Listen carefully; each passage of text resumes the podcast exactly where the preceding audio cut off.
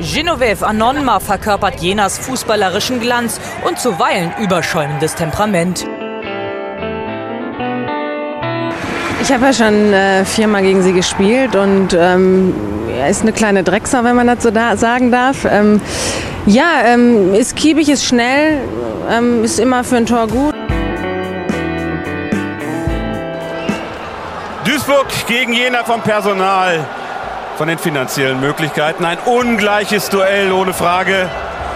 Und doch in einer einzigen Begegnung, in so einem Finale kann alles passieren, muss man als Favorit auf alles vorbereitet sein. Denn so abgedroschen das auch klingen mag, das kennen Sie alle jetzt, der Spruch, der kommen muss, dieses Pokalfinale oder der Pokal, er hat nun mal seine eigenen Gesetze. Und vielleicht kann Jena ja hier für diese riesen Überraschung sorgen.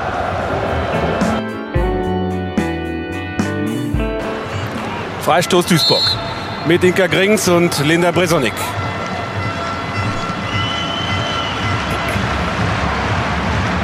Grings. Pop und Tor! Endlich! Und das ist schon bezeichnend für dieses Spiel, für dieses Match. Eine Abwehrspielerin erzielt das 1 zu 0. In der 51. Minute Annike Kran. Die Welle der Begeisterung schwappt über diese spannende, weil hart umkämpfte Partie. Der Favorit beißt sich lange Zeit die Zähne aus am Underdog aus Thüringen. Jenas Torhüterin Jana Burmeister darf sich nach Schlusspfiff feiern lassen, obwohl die Duisburgerinnen den obligatorischen Tanz der Sieger starten.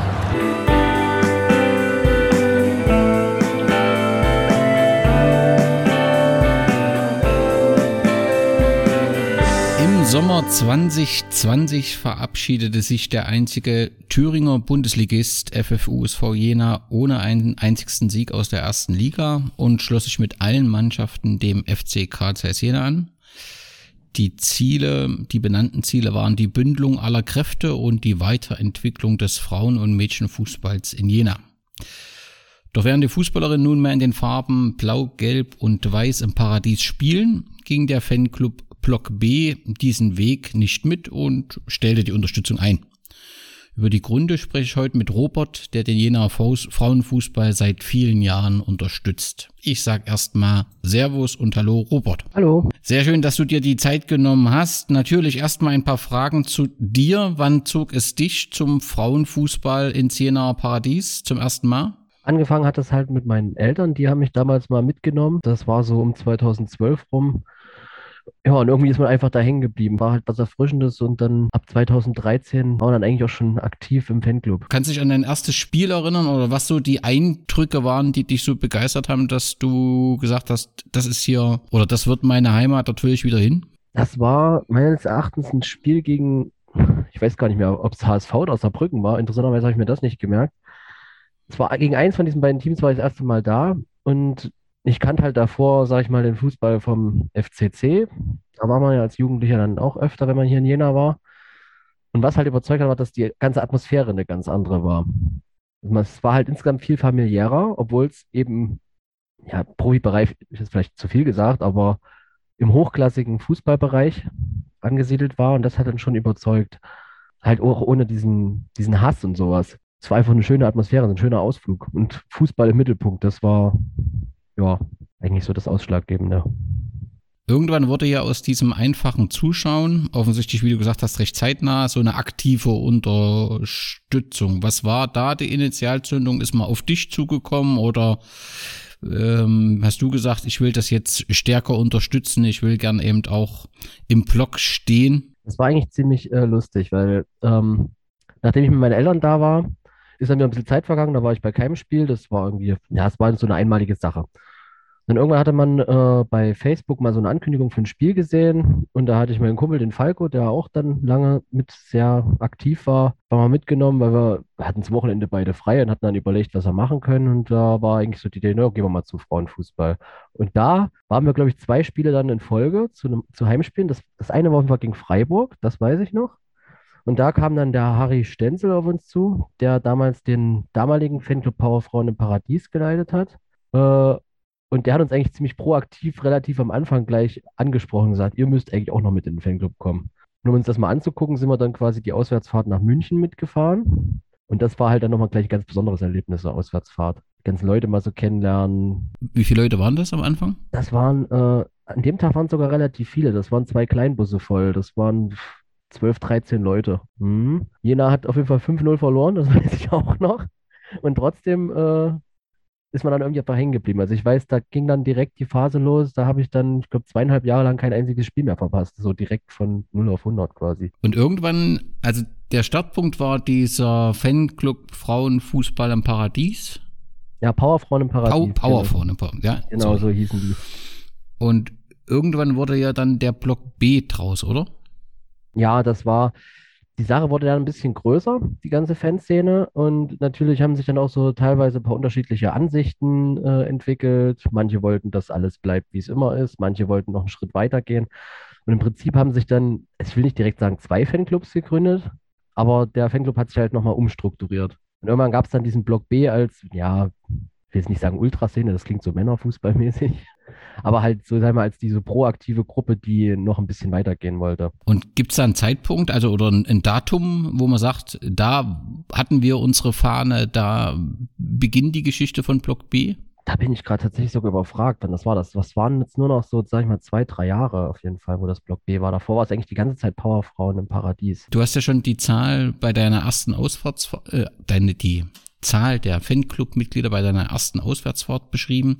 Wie hat sich die, die Anzahl der Unterstützer in den Jahren, wo du dabei bist, entwickelt? Na, insgesamt ist er relativ konstant geblieben, würde ich sagen. Es sind immer stückweise ein paar mehr geworden. Was anfangs vielleicht so 10, 15 Leute waren, waren dann irgendwann mal bis zu 30. Davon dann aber auch wieder irgendwann 10, die nur auf dem Papier dabei waren. Hat man immer gesehen bei Fanclub-Sitzungen. Wir haben ja auch mal so Sitzungen einmal im Monat gemacht. Und das hat sich dann eigentlich auch wieder so auf die 15 Leute, die regelmäßig da waren, dann beschränkt. Aber eigentlich in der Hinsicht auch nicht verkehrt, weil das hat es eigentlich auch mal ausgemacht, dass wir im Prinzip so eine kleine Gruppe waren. Die dann in einer festen Zusammensetzung war, offensichtlich. Mhm.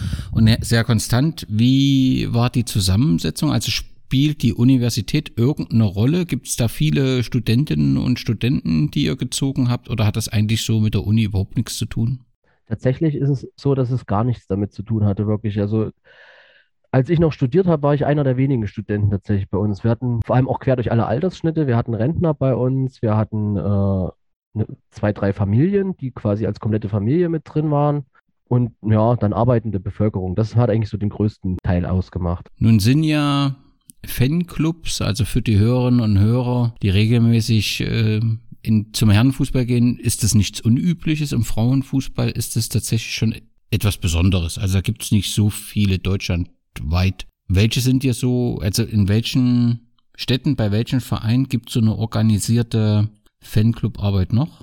Na, da ist tatsächlich relativ viel passiert in den letzten Jahren. Das war auch immer sehr schön, als es äh, bis 2015 den Hallenpokal noch gab, weil das war wie so ein großes Klassentreffen. Da sind ja wirklich von den ganzen Bundesliga-Vereinen die Mannschaften immer da gewesen und eben auch die Anhänger. Wo man sagen muss, wo sich da schnell was entwickelt hat, war München auf jeden Fall. Die haben ihre Bayern Mädels Supporters gehabt. Das ist mittlerweile leider genau wie bei uns ein bisschen weniger geworden. Äh, Sand hat eine aktive Fanszene sogar als kleines Dorf, was vielleicht auch den einen oder anderen überraschen will, aber das ist eigentlich tatsächlich auch eine schöne Sache, weil das ganze Dorf da eigentlich so hinter diesem Verein steht. Hoffenheim hat die Blue Angels, die sind ziemlich gut organisiert, die machen auch immer mal wieder mit äh, Choreografien auf sich aufmerksam. Da war mal was ganz Großes dabei, als die ja im Prinzip noch recht neu in der Bundesliga waren. Hat fast so ein bisschen an Männerfußball äh, erinnert, da haben sie ihre ganze Kurve so schön ausgestaltet mit so einem riesengroßen Ausrollbild. Ansonsten äh, Frankfurt natürlich, Potsdam, das sind so die alten Größen ja auch im Frauenfußball. Die haben ja auch ihre entsprechend großen Fanszenen. Wolfsburg natürlich mittlerweile über die letzten Jahre ganz schön gewachsen. Also es gibt schon mittlerweile fast überall, würde ich sagen, einen organisierten Fanclub. Zumindest in der Bundesliga, oder? Ja, ja, genau. Ich denke immer noch so in Erstliga-Zeiten. das ist ja auch äh, nachvollziehbar bei so einer langen Zeit in der ersten Liga. Aber in der zweiten Liga hat sich dann sicherlich das Bild dann doch schon schlagartig geändert. Ja, da ist es ein bisschen weniger. Also zweite Liga kann man sich das auf der Tribüne eher ein bisschen ruhiger vorstellen. Da ist viel Verwandtschaft eigentlich von den Spielerinnen da. Wobei es auch Ausnahmen gab, wo Leute das probiert haben, so ein bisschen aufzubauen. Aber das ist alles noch so ein bisschen kleiner und in der Entstehung. In Saarbrücken, weiß ich, haben wir sogar mal mit Männer-Ultras zu tun gehabt. Das war dann weniger schön. Frauenfußball-Fanclub, wie waren die Reaktionen in eurer Stadt Jena? Also hattet ihr das Gefühl, im Verein willkommen zu sein? Hattet ihr das Gefühl, in der Stadt willkommen zu sein? Wie waren da die Reaktionen? In der Stadt habe ich so das Gefühl, hat man uns eigentlich kaum wirklich wahrgenommen. Ich glaube auch wahrscheinlich, weil wir so eine kleine Gruppe sind und der FFUSV ja jetzt auch insgesamt nicht so den großen Zuschauerzuspruch hatte. Wir haben ja meistens so zwischen 300 bis 500 Zuschauern gespielt. Da wurde man natürlich von vieler Seite auch eher so ein bisschen belächelt, gerade so von Zeiss Seite her. Ansonsten ähm, wurde das Ganze ein bisschen wohlwollender aufgenommen, war, war tatsächlich eher bei den Basketballern. Vielleicht, weil die auch halt was anderes als Männerfußball sind. Ich kann es mir eigentlich nur so erklären, dass das daher so ein bisschen kommt, dass man da ein bisschen anders mit umgeht. Ansonsten im Verein war es natürlich eigentlich immer eine große Anerkennung. Die waren sehr dankbar dafür. Wir haben ja auch viel, sage ich mal, an Spieltagen mitgeholfen, was Bandenaufbau und sowas angeht, wenn irgendwas zu organisieren war oder sogar Umzüge von Spielerinnen als Möbelpacker. Und natürlich die Atmosphäre war schon so ein bisschen einmalig trotzdem. Das muss man sagen, unser Fanclub war zwar klein, aber er war tatsächlich mit einer der lautesten immer. Wenn du das mit Zeiss gerade ansprichst, gab es jemals irgendwie Kontakt Kontakt so zwischen den Fans, also zu den Köpfen der Südkurve oder spielte das nie eine Rolle? Also äh, war da nie eine Gesprächsebene und man hatte eigentlich keinen Kontakt gehabt. Man hat zwar existiert, aber in, auch in derselben Stadt, aber halt nebeneinander. Ja, also eigentlich tatsächlich ziemlich getrennt. Wir sind ja zum Beispiel als Gruppe eigentlich ziemlich bewusst zum Frauenfußball gegangen. Äh, da sind auch viele bei uns ja eben dabei gewesen, nicht eingeschlossen, die irgendwo eine Zeiss-Vergangenheit hatten und sich eigentlich bewusst für was anderes entschieden haben. Deshalb, also wir haben da zu der Ultraszene von Zeiss kaum wirklich Kontakt gesucht. Ab und an war von denen mal jemand da, aber dann eben auch nur so als Zuschauer. Die haben dann vielleicht auch mal ja aus Interesse gefragt, wie es so bei uns eigentlich aussieht, was wir so machen, was das so unterscheidet. Das waren dann schon mal ganz nette Gespräche, aber dabei ist es dann meistens auch geblieben. Du hast das angedeutet, bewusst gegen Zeiss oder diesen Männerfußball, das weiß ich nicht, entschieden. Was meinst du damit? Also, was hat dich da nicht so begeistert? Ja, Begeisterung würde ich sagen, ist, ist schon auch beim Männerfußball da gewesen. Nur ähm, je mehr man damit zu tun hatte, äh, desto weiter hatte man dann halt auch mit diesen Ultraszenen zu tun und da geht es schon beim Vokabular los. Und größer Teil der Fangesänge besteht ja nicht nur unbedingt darin, die Mannschaft anzufeuern, sondern auch quasi Gegner zu beleidigen. Da ist Vokabular dabei, was man sonst nicht, äh, ja, eigentlich nicht irgendwo anbringt. Äh, da geht es viel um Aggressionsabbau, gegeneinander irgendwo sein, was auf dem Platz meinetwegen okay ist, aber auf der Tribüne gehört das für viele von uns, die so bei uns waren, eigentlich einfach nicht dazu. Wir haben es, wie gesagt, immer gerne so als Klassentreffen gesehen. Wir haben uns immer gefreut, wenn wir irgendwo auswärts hingefahren sind und Leute wieder gesehen haben, die man nur zweimal im Jahr sieht. Ja, und das ist eigentlich so das, wie gesagt, würde ich jetzt nicht ans Heiß festmachen, äh, sondern eher genereller Männerfußball. Okay, verstanden. Wie du hast jetzt beschrieben, dass es doch äh, zumindest in der ersten Liga äh, einige Fanszenen äh, gibt oder mittlerweile auch mehr und beschreibst das so insgesamt als als gutes Verhältnis miteinander. Gab es da Fanszenen, wo man einen stärkeren Kontakt hatte, die man auch mal besucht hat innerhalb von außerhalb äh, von Deutschland? Das gab es tatsächlich. Also mit München hatten wir immer sehr guten Kontakt. Das ist tatsächlich, glaube ich, sowas, was uns mit äh, Zeiss ironischerweise ein bisschen verbindet. Da würde ich schon so ein bisschen von Fanfreundschaft sprechen. Da gab es auch immer Aktionen, äh, dass man das so weit ausgeweitet hat, dass man das ganze Wochenende da verbracht hat und nicht nur zum Spiel da war. Wir haben zum Beispiel das eine Jahr St. Patrick's Day in München gefeiert. das ist schön gefallen. Das war eine riesengroße Party die ganze Nacht. Dann waren die, äh, als unser Harry Geburtstag hatte, waren die über Nacht hier und haben auf dem Campingplatz in Porstendorf mit übernachtet. Das hat immer schon richtig Spaß gemacht. Also mit München würde ich sagen, war es was Besonderes und mit Potsdam natürlich, weil auch das ist was, was den Frauenfußball so ein bisschen vom Männerfußball unterscheidet. Wir waren zwei Ostclubs in der ersten Liga und da hieß es nicht äh, Ostderby gegeneinander, sondern im Prinzip, naja, der Osten muss zusammenhalten. okay. Bestehen die Freundschaften auch heute noch? Ja, also der Kontakt ist definitiv noch da. Wie gesagt, bei uns ist es jetzt schwierig, weil wir jetzt gerade nicht viel machen, aber der Kontakt ist definitiv da und mit Potsdam und München sind wir immer noch freundschaftlich verbunden. Auf euren Touren äh, durch den Frauenfußball in, in Deutschland, wo gab es die beste Stimmung? Also wo sagst du, wenn man ein Spiel besuchen will, wohin sollte man hinreisen? Tatsächlich ist da Potsdam sehr weit vorne. Das würde ich immer sagen. Die haben eine ziemlich lautstarke Szene. Äh, das ist Atmosphäre, ja, ähnlich wie bei einem guten Männerfußballspiel, würde ich auch sagen.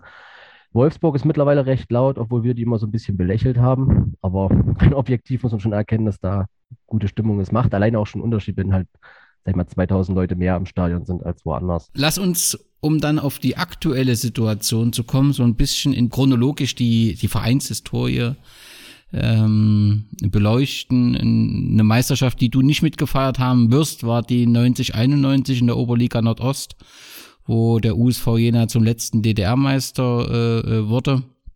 Ich glaube, danach ist man dann eben äh, wieder bis in die Regionalliga abgestiegen und hat sich dann 2004 für die neue Frauen-Bundesliga ähm, qualifiziert, also 14 Jahre später. Und das war dann letztendlich auch so ähm, die Startphase der äh, professionellen Entwicklung in Jena. Man ist dann 2008 in die erste Bundesliga aufgestiegen und war dort bis 2018 ähm, als Schlüssel für den Aufschwung des Jena Frauenfußballs äh, gilt Heidi Vater, die damals Trainerin war und zuvor Spielerin war. Hast du sie mal kennengelernt?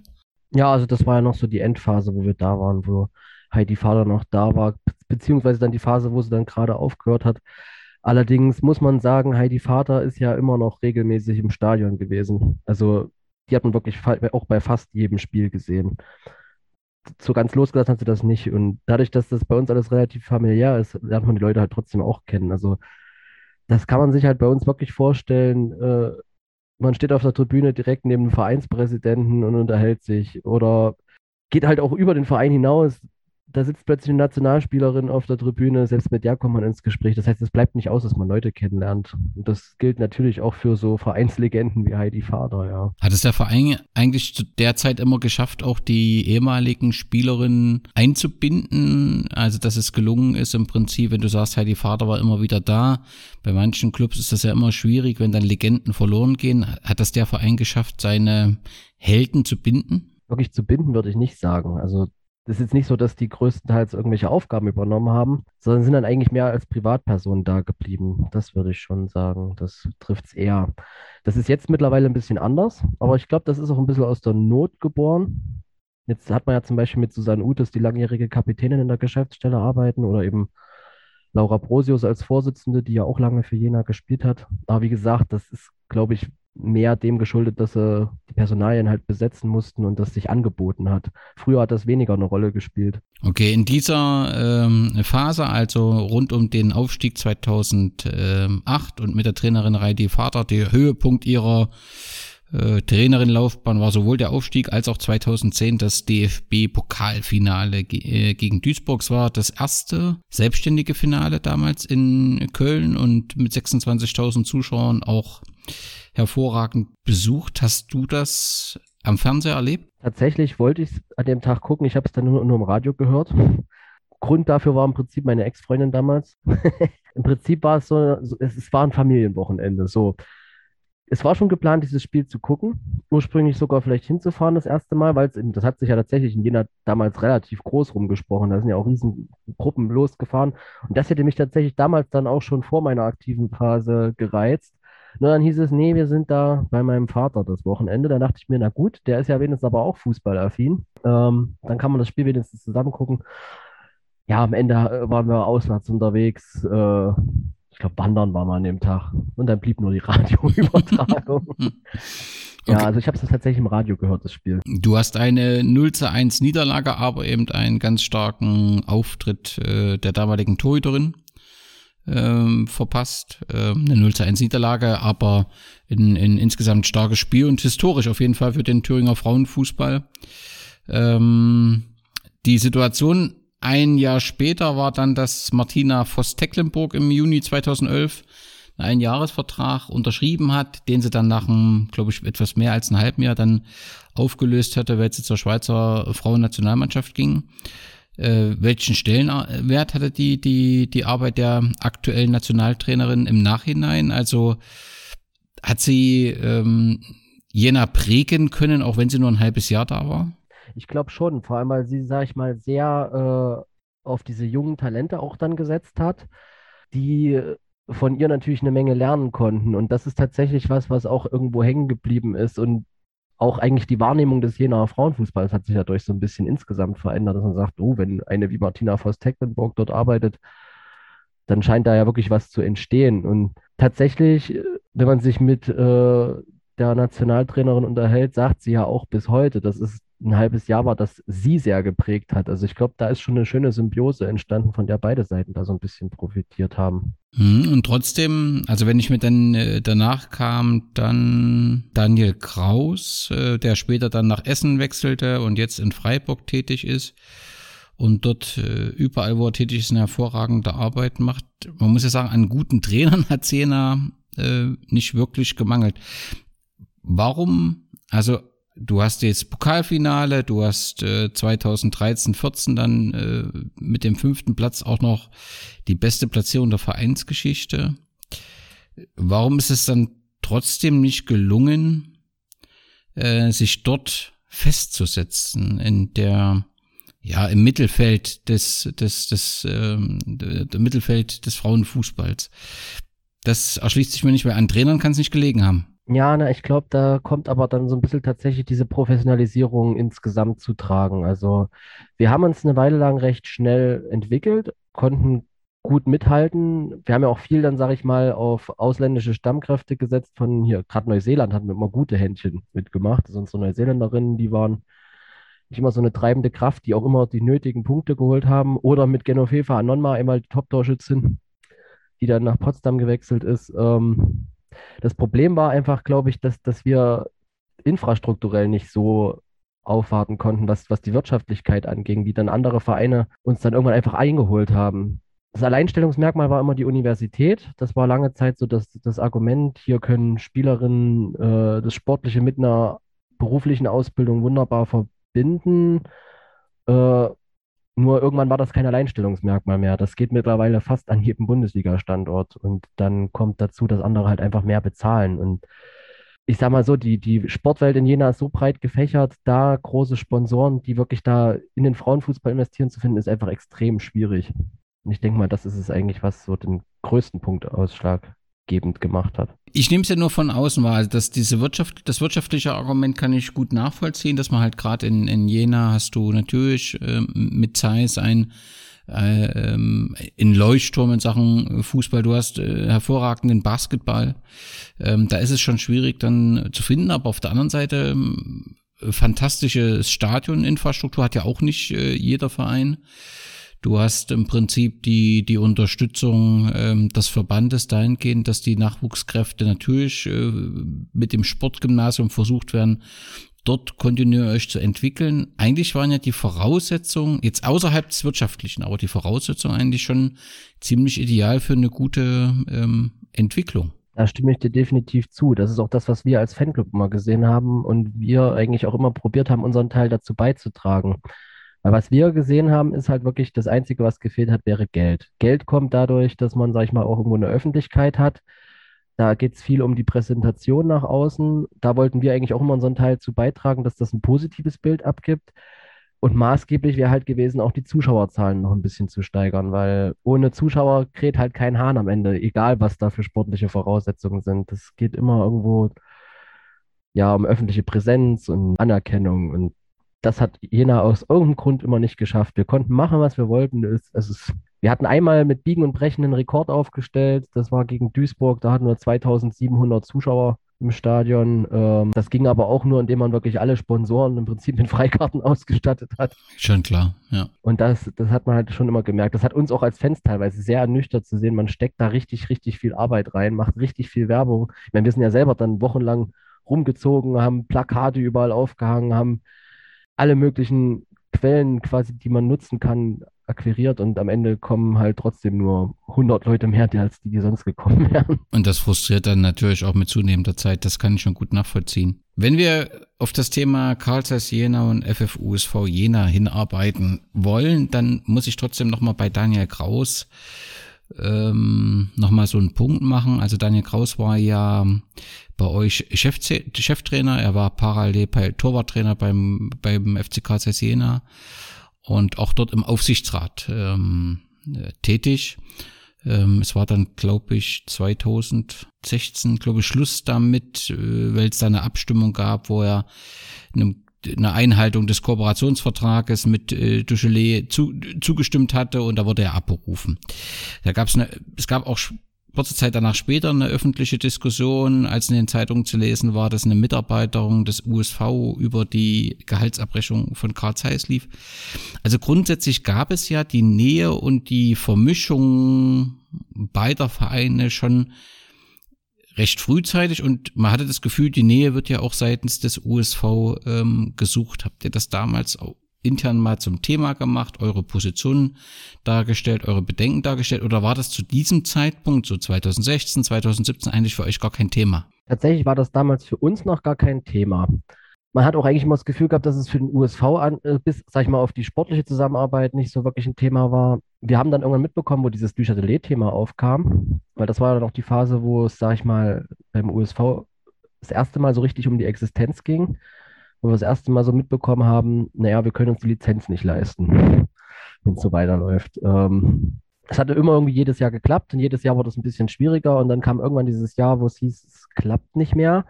Und da haben wir dann im Nachhinein eben auch erfahren, dass da zum Beispiel Herr Duchatelet äh, doch auch quasi eine entscheidende Rolle gespielt hat, unsere Lizenz zu sichern. Äh, inwieweit da was quasi insgesamt gelaufen ist, habe ich natürlich keinen Einblick rein. Fakt ist, man wusste dann auf jeden Fall, dass Duchatelet sich offen dafür ausgesprochen hat, äh, dass beide Vereine irgendwann mal einer werden. Das war dann so das erste Mal, dass das Thema tatsächlich aufkam. Da hat es für uns als Fans noch lange keine Rolle gespielt. Und auch wenn wir uns mit Verantwortlichen aus dem sportlichen Bereich des Vereins unterhalten haben, haben die uns auch immer gesagt, ja, auf lange Sicht ist das die Entwicklung im Frauenfußball, aber kurzfristig macht das in Jena einfach überhaupt keinen Sinn, weil dafür sind beide Vereine viel zu weit auseinander. Ja, bis es dann irgendwann anders war. Ja, und da ist für mich ein, ein, ein wichtiger Meilenstein, also wie jetzt 13, 14 aus Sicht des FFUSV Jena die erfolgreichste Saison war, war die Saison, wo ich der Meinung war, eigentlich müssten alle nachdenken, die Saison 2017, 18, denn dort hat ja, ist der ähm, nicht nur der FSUSV Jena abgestiegen, sondern der FCC tauchte auch im Bereich Frauenfußball auf. Mit dem Start der Saison 2017, 18 wechselte damals die dritte Mannschaft äh, die in der Verbandsliga gespielt hat, vom FFUSV Jena direkt zum FC Karl Jena und, und, und Jena nutzte das natürlich auch medial entsprechend äh, nachvollziehbar ja auch zu sagen, wir investieren jetzt in Frauenfußball. Ähm, was in Thüringen zumindest wahrscheinlich außerhalb von Jena für große Irritation gesorgt hat, denn ähm, die Mannschaft wurde damals in der Verbandsliga direkt eingestuft, was ähm, drei Jahre vorher, da gab es eine Mannschaft, ähm, den FFC Saalfeld, wo sich ein Teil der Spieler rausgelöst hat aus Unzufriedenheit mit der Vereinsführung. Die mussten ganz unten anfangen und ähm, da gab es schon das erste Mal Diskussionen so in Thüringen. Ne? Äh, soll hier was erreicht werden? Soll gab's was ist das Ziel der ganzen Maßnahme? Denn mit ähm, der Spielordnung war das eigentlich nicht in Einklang zu bringen, dass man eine Mannschaft direkt in die erste Liga des Thüringer Frauenfußballs zu dem Zeitpunkt hat man ja zumindestens drei Klassen äh, äh, einsortiert. Habt ihr die Situation damals ignoriert, falsch bewertet ähm, oder war das für euch nicht weiter wichtig, weil es war letztendlich die dritte Mannschaft, die habt ihr schon unterstützt, wenn es mal ein Derby oder so gab, aber das spielte nur eine untergeordnete Rolle für euch. Nee, das würde ich nicht sagen. Also die Sache ist, ähm, wir haben das, sage ich mal, schon mitbekommen, was da Phase war. Es hieß auch aus den finanziellen Gründen, wir können uns diese dritte Mannschaft nicht mehr leisten. Das wurde uns mal erzählt, deshalb wird sie quasi aufgegeben. Dann kam dazu, dass äh, im Hintergrund einige Kräfte auch immer so ein bisschen probiert haben, gegen den USV zu arbeiten.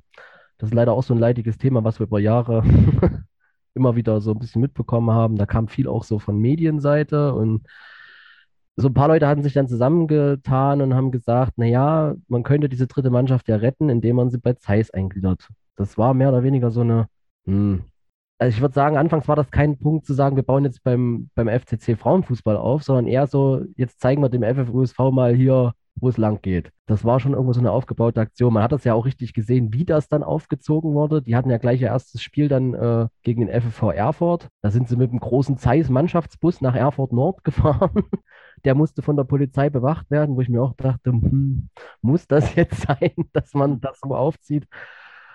Ähm, ja, also da ging es auch viel so ein bisschen um Propaganda, würde ich sagen. Ähm, die FCC-Mädels haben das teilweise ja auch, hat man gesehen, das war ja die dritte Mannschaft, war eine Freizeitsportmannschaft. So. Die Hälfte von denen hat dann auch irgendwie einfach gesagt, sie haben eigentlich keine Lust mehr darauf, weil das geht jetzt hier so in die Richtung hier Profis und Jena Erfurt und eigentlich das, was wir auch mal so bemängelt haben, ging dann da los und die wollten dann einfach nur Fußball spielen, weil das waren halt tatsächlich so die Studentenmannschaft so.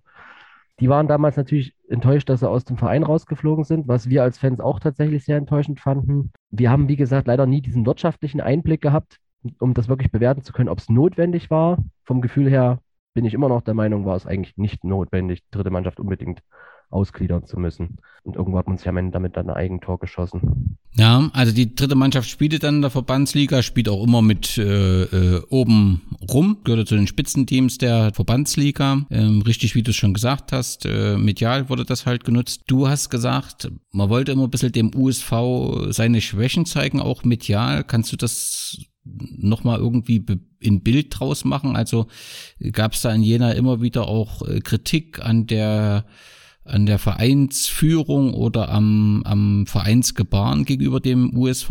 Ja, man muss sich das immer ein bisschen vorstellen, diese, diese Sportszene in Jena ist von unterschiedlichen Charakteren geprägt. Und das ist teilweise sehr klatschlastig. Ich weiß zum Beispiel, dass wir mit dem damaligen äh, Chef der OTZ zum Beispiel kein gutes also der Sportseite der OTZ, kein gutes Standing hatten. Der ist mittlerweile auch nicht mehr da prompt war auch die Berichterstattung über den FFUSV wieder eine andere. Da haben viel, glaube ich, auch persönliche Befindungen eine Rolle gespielt, gegenseitig von den Leuten, die an der ganzen Sache beteiligt waren, sowohl beim FFUSV als auch von den jeweiligen anderen Seiten. Allerdings muss ich auch mal sagen, ich habe das immer nur am Rande mitbekommen, weil wir als Fans uns hat eigentlich der Sport interessiert und vor allem unser Verein und nicht was woanders äh, Phase ist. Deshalb äh, kann ich da gar nicht so viel weiter zu sagen. Man hat es immer nur so quasi mitbekommen und das war eigentlich mehr so ein Klatschthema immer. Ja, zu, zurück zur Saison 20 2017, 18, also du hast ja gesagt, wirtschaftlich war das sehr, sehr schwierig und ähm, der USV hat stets den geringsten Etat der Liga gehabt. Ich habe meine Zahl gelesen von 650.000 Euro.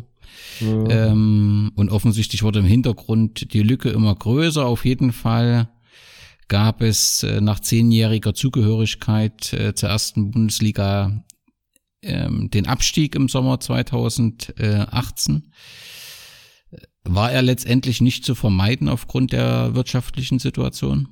Ja, das ist schwierig zu sagen. Also sportlich äh, hatten wir als Fans ja sowieso immer eine bisschen andere Sicht. Wir haben nach jedem Spiel diskutiert, was hätte man anders machen können, wo äh, hätte die Einstellung noch ein bisschen anders sein können, wo hat das Selbstvertrauen gefehlt und so.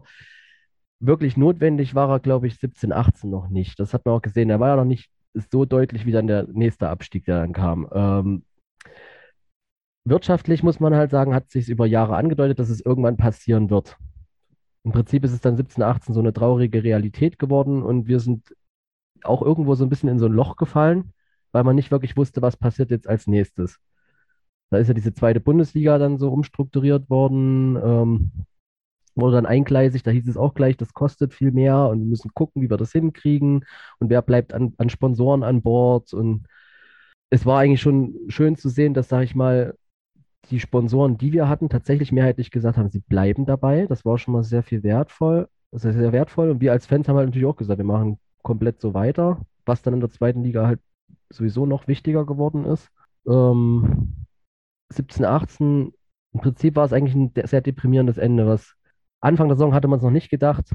Am Ende war es ja eine traurige Realität, die sich über Jahre angedeutet hat. So würde ich es am ehesten ausdrücken. Was bedeutet das für euch als, als Fanclub? Also habt ihr mit diesem Abstieg Unterstützer verloren oder ist man erstmal in ein Loch gefallen, aber hat sich dann im Prinzip in Vorbereitung der Zweitligasaison wieder gesammelt und hat gesagt, wir gehen jetzt die neue Liga gehen wir gemeinsam an? Also ich weiß, dass es für einige von uns tatsächlich sehr schwierig war, sich mit der neuen Situation zurechtzufinden. Das muss man tatsächlich auch sehen. Da gab es einige, die äh, einfach bitter enttäuscht waren, dass es am Ende so gekommen ist und die haben eine Weile gebraucht. Sportlich hatte, bitter enttäuscht oder, oder vom ja, Verein?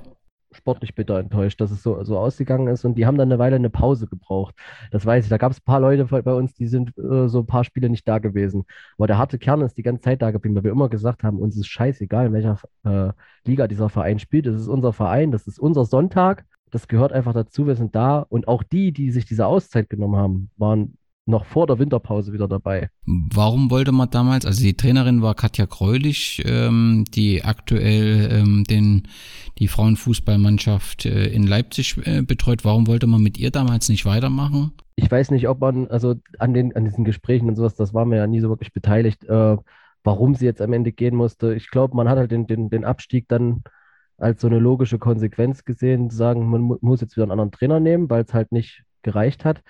Allerdings, was diese ganze Trainerpersonalie angeht, waren wir als Fanclub eh immer so auf so einem Punkt, teilweise Entscheidungen nicht nachvollziehen zu können. Ihr mhm. Vorgänger, der Christian Franz Pohlmann, der musste ja dann auch gehen. Da hieß es dann immer, das hat menschlich nicht so gepasst, was wiederum auch was ist. Hm, wir als Fans kamen halt mit ihm klar. Was jetzt, sage ich mal, von Vereinsseite mit ihm gelaufen ist, können wir nicht so nah beurteilen. Musste man so hinnehmen. Sportlich muss man allerdings tatsächlich sagen, war er nicht unser unerfolgreichster Trainer. Deshalb dieses Thema, Thema Trainerwechsel, da scheiden sich bei uns immer so ein bisschen die Götter dran. Äh, kommt auch mal drauf an, wer dann so die Entscheidung getroffen hat, wie die Gespräche abgelaufen sind. Das ist ja das, was wir uns, wenn wir uns auch mit den Mädels so unterhalten haben, immer so ein Thema gewesen. Wie wird miteinander kommuniziert? Und das scheint halt äh, teilweise auch immer so ein bisschen so ein beidseitiges Problem gewesen zu sein. Zumindest sorgt ja dieser Wechsel in dieser Saison wieder für mediale Berichte und für ein bisschen Unruhe.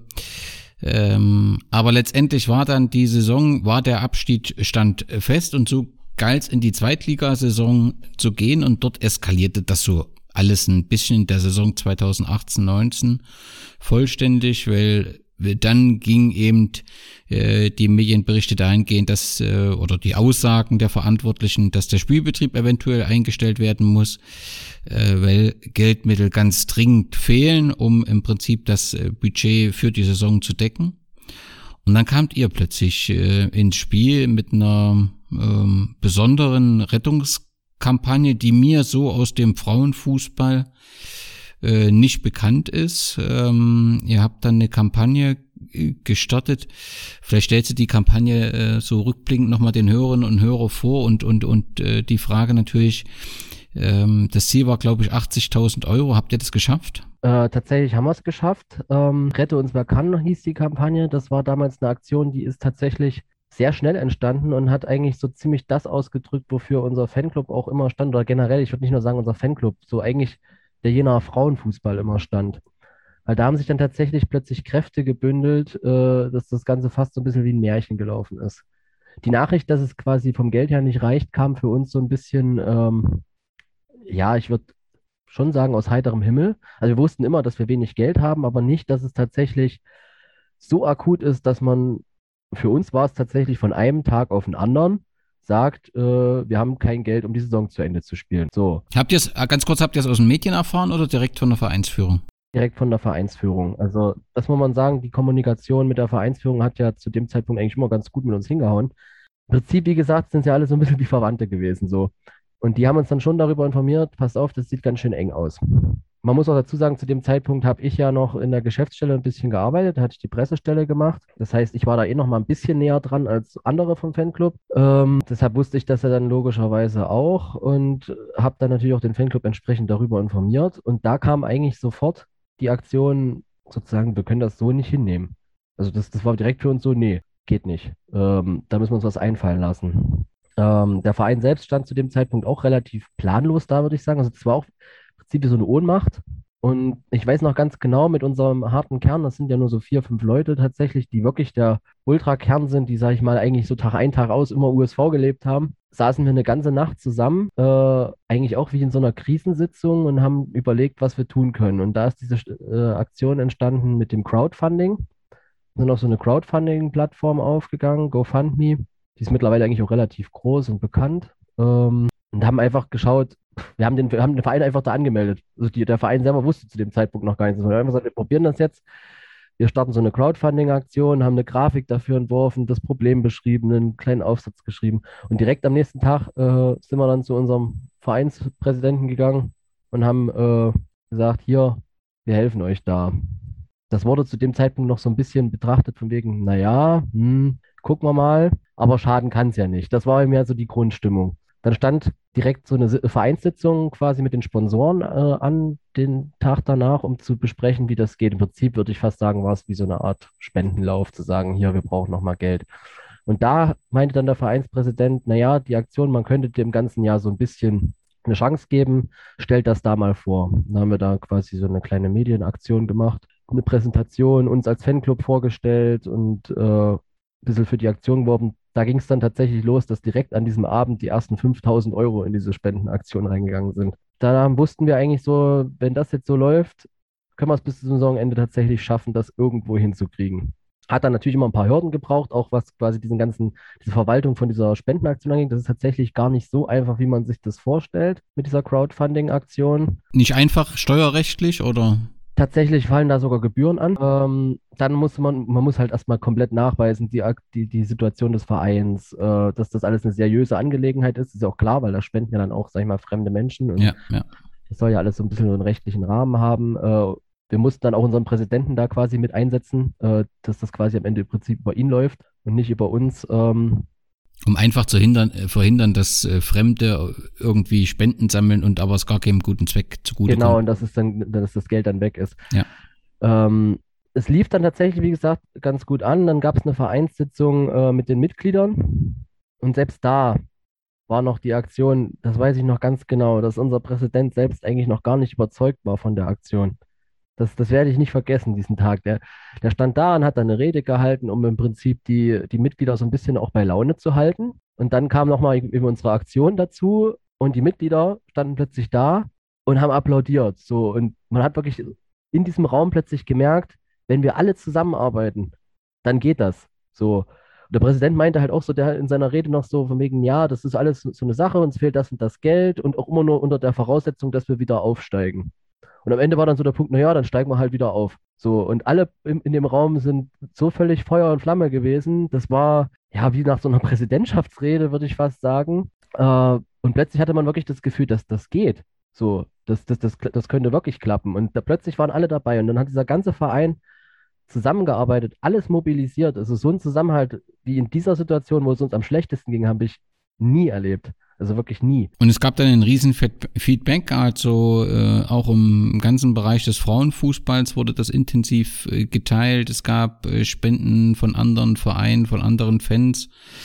Ähm, warst du dann letztendlich äh, auch beeindruckt von dem Feedback außerhalb von Jena? Das auf jeden Fall. Also das hat einfach auch gezeigt, dass der Frauenfußball ein ganz besonderer Sport ist. Also wir haben Spenden erhalten, nicht nur von unseren Freunden, sondern auch von, sag ich mal, Vereinen, wo man jetzt von einer Rivalität ausgehen würde, würde ich jetzt mal sagen. Also ich würde jetzt nicht so weit wie Hass gehen, aber ähm, selbst, sag ich mal, aus, aus, aus, mit Vereinen, wo wir gar nichts mit zu tun hatten, kam plötzlich Zuspruch. Die haben unsere Kampagne geteilt, die haben teilweise Geld gespendet. Potsdam fand ich ganz schön, die haben zum Beispiel eine, so eine Trikotaktion gemacht, die haben Trikots versteigert und das Geld an uns äh, gespendet. Ein kleiner Verein in NRW aus, aus Kleve, wirklich so an der holländischen Grenze, hat einfach mal 500 Euro gespendet äh, nachdem wir beim Hallenpokal, ich glaube, das war einfach nur mal ein, ein Spiel, hatten, hatten wir die so ein bisschen unterstützt, weil die waren halt so als kleiner Verein bei dieser U17-Hallenmeisterschaft und mussten gegen einen Verein spielen, der wirklich mit Fans auch da war und das tat uns ein bisschen leid und haben wir die mit unterstützt.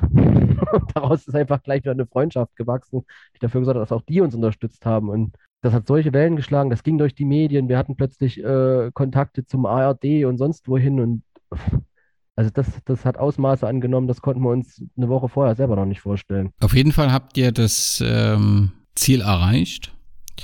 Und ähm, das hätte ja zum Anfang, wie du es auch selbst beschrieben hast, äh, kaum jemand für möglich gehalten. Und ähm, 80.000 Euro einzusammeln, das ist schon durchweg bemerkenswert. Ja, tatsächlich kam halt der märchenhafte Charakter erst auch dadurch zustande, dass es dann ab dem Zeitpunkt auch sportlich besser lief. Aber man muss ja wirklich sagen, bis dahin sah die zweite Liga für uns alles andere als rosig aus. Wir sind da mit richtigen Startschwierigkeiten reingegangen. Das erste Spiel in Gütersloh ging ja gleich auch erstmal 5-0 verloren nach dem Abstieg. Äh, und wirklich zum gleichen Zeitpunkt, äh, wie diese Spendenaktion anlief, lief es plötzlich auch auf dem Platz wieder. Plötzlich haben die Mädels angefangen, Spiele zu gewinnen, eine Serie aufzubauen Dann mussten wir noch mit äh, tatsächlich unglücklichen Schiedsrichterentscheidungen hadern, die wieder alles in Gefahr gebracht haben. Und selbst das hat am Ende keinen mehr interessiert, weil es trotzdem dann wieder das Ruder rumgerissen wurde. das war einfach so ein sehr unglaubliches Erlebnis, diese ganze Rückrunde, dann gipfelnd in diesem Aufstiegsspiel in Saarbrücken, wo wir dann auch eigentlich eine unserer größten Auswärtsfahrten als Fanclub auf die Beine gestellt haben, da mit fast 50 Leuten aufgerückt sind. Und zu zeigen, hier, wir glauben dran, dass das heute alles gut wird. Ihr seid ja vielleicht äh, für diejenigen Hörerinnen und Hörer, die jetzt nicht die zweite Frauen-Bundesliga tagtäglich beobachten, ihr seid ja nicht als Tabellenerster aufgestiegen. Wie war damals die Situation in der zweiten Liga? Ja, wir mussten tatsächlich äh, die letzten vier Spiele ganz schön zittern, weil uns der SV Meppen im Nacken saß. Das war immer so ein Kopf-an-Kopf-Rennen. Äh, keiner hat mehr was liegen lassen und keiner durfte mehr was liegen lassen. Dann gab es noch einmal Schützenhilfe, nachdem wir äh, das Spitzenspiel gegen Köln verloren hatten mit 1 zu 0 und schon dachten, naja, jetzt wird es richtig eng. Dass äh, Potsdams zweite Mannschaft uns gegen Meppen mit einem haushohen 5 zu 2 war es, glaube ich, äh, so richtig, sag ich mal, auf gut Deutsch gesagt, einen Arsch gerettet hat, dass die hinter uns geblieben sind. Und ab da haben beide Mannschaften bis zum Ende nur noch gewonnen. Für uns war das in der Hinsicht so eine Genugtuung, weil wir in diesem Spiel gegen Meppen, was wir tatsächlich auch verloren hatten, äh, so dermaßen beschissen wurden, dass es quasi uns das beinahe den Aufstieg gekostet hat. Und äh, ja, am Ende sind wir Zweiter hinter Köln geworden, äh, mit einem 4 zu 0 Auswärtssieg in Saarbrücken, die sich ein paar Spieltage vorher aus dem Aufstiegskampf entschieden hatten, bis dahin eigentlich so eine der Mit-Aufstiegsaspiranten waren. Meppen hat zwar auch gewonnen, äh, aber das hat dann keinen Unterschied mehr gemacht. Hat die Aktion so auch einen positiven Effekt? Du hast gesagt, auf das Sportliche auf jeden Fall, aber auch auf das Miteinander im Verein gehabt. Also hatte man das Gefühl gehabt, äh, sportlich den Aufstieg geschafft, äh, im Verein 80.000 Euro gesammelt, äh, verhindert, dass wir den äh, mit dem Verein irgendwie abmelden müssen, in Insolvenz gehen müssen. Also eigentlich sind wir jetzt eine feste Einheit und eigentlich kann es jetzt nur noch bergauf gehen. War das so die Stimmungslage im Sommer 2019? Tatsächlich, also das trifft absolut. Nach dem Saarbrücken-Spiel war das definitiv so der Punkt, äh, wo wir auch daran geglaubt haben, dass jetzt alles insgesamt besser wird mit der Zusammenarbeit, ähm, der Kommunikation, man hat ja dann eindeutig auch gesehen, dass Zusammenhalt echt was bringt äh, und Sachen bewegen kann. Äh, also zu dem Zeitpunkt würde ich sagen, war die Stimmung definitiv so. Leider hat sich das dann aber auch relativ schnell wieder erledigt und ist eigentlich mehr oder weniger auf das Normalmaß zurückgegangen, was dann so ein bisschen ernüchternd war. Ja, man muss das ja nur um das einzuordnen. Wir sind im Prinzip zwölf Monate vor der Entscheidung, äh, mhm. die äh, Spielrechte äh, zu übertragen. Und wenn man natürlich mit so einer Euphorie dann eben wieder in der Bundesliga angekommen ist und eben auch gestärkt durch so eine äh, Kampagne, dann ist ja, glaubt man ja wirklich, dass äh, der Verein eine Perspektive hat und äh, dass man dort etwas äh, bewegen kann.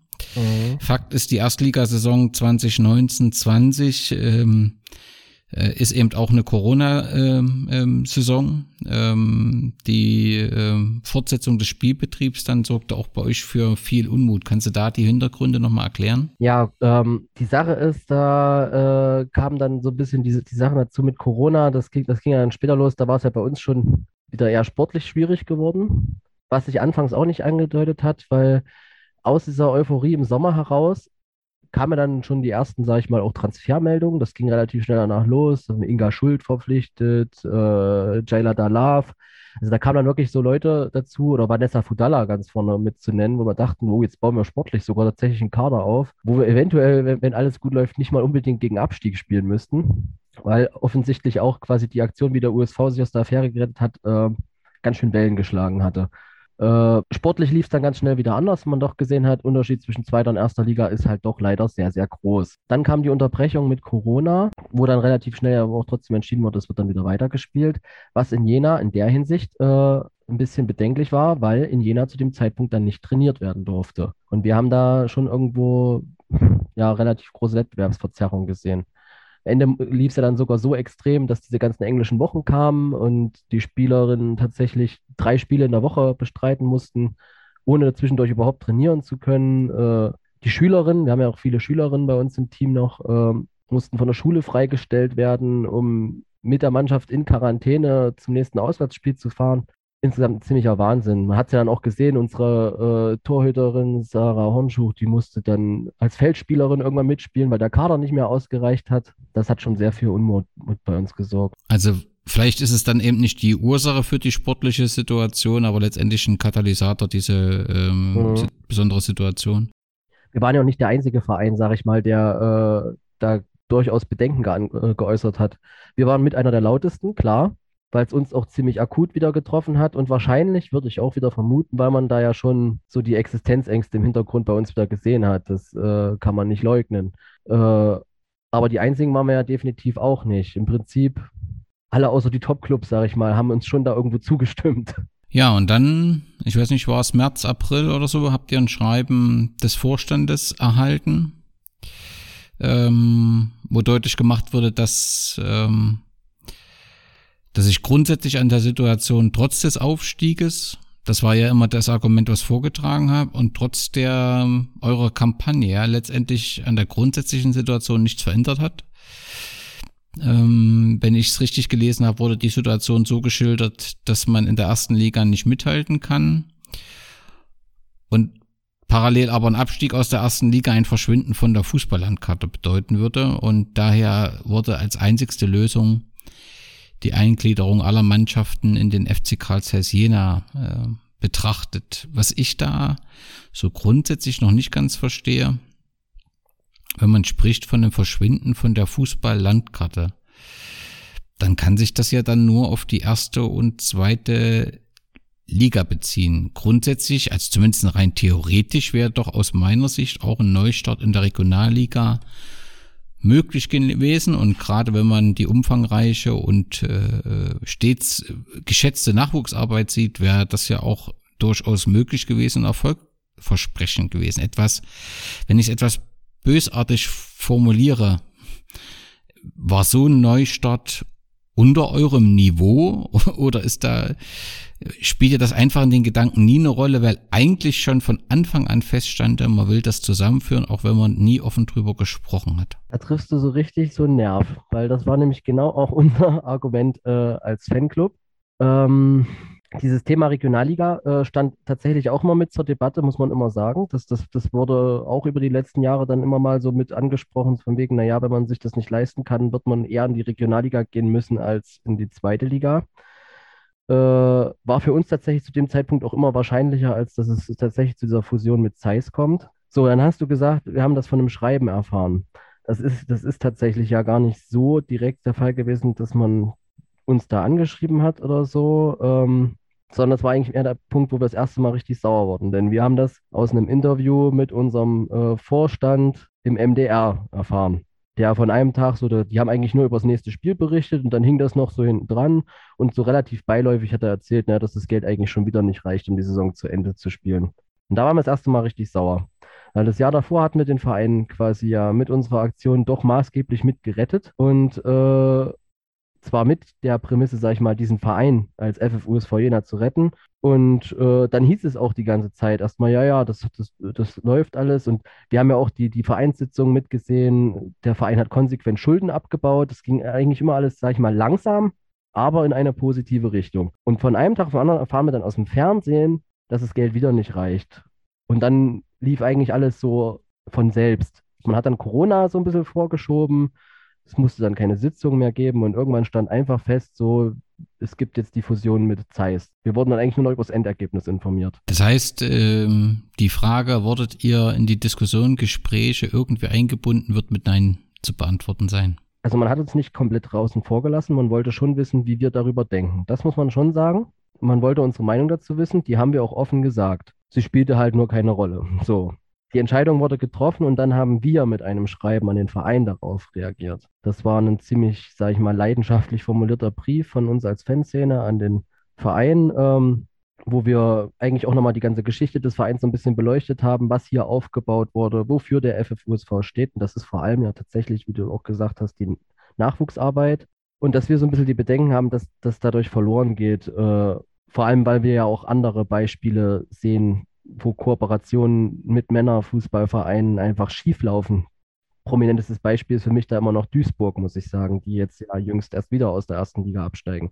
Ähm, den Brief, den hat tatsächlich dann, der hat in der Hinsicht eigentlich dafür gesorgt, äh, dass dem Verein so ein bisschen die Augen geöffnet wurden, weil wir haben den damit beendet, dass wir dann zum ersten Mal klar gesagt haben, diesen Schritt können wir als Fanclub nicht mitgehen.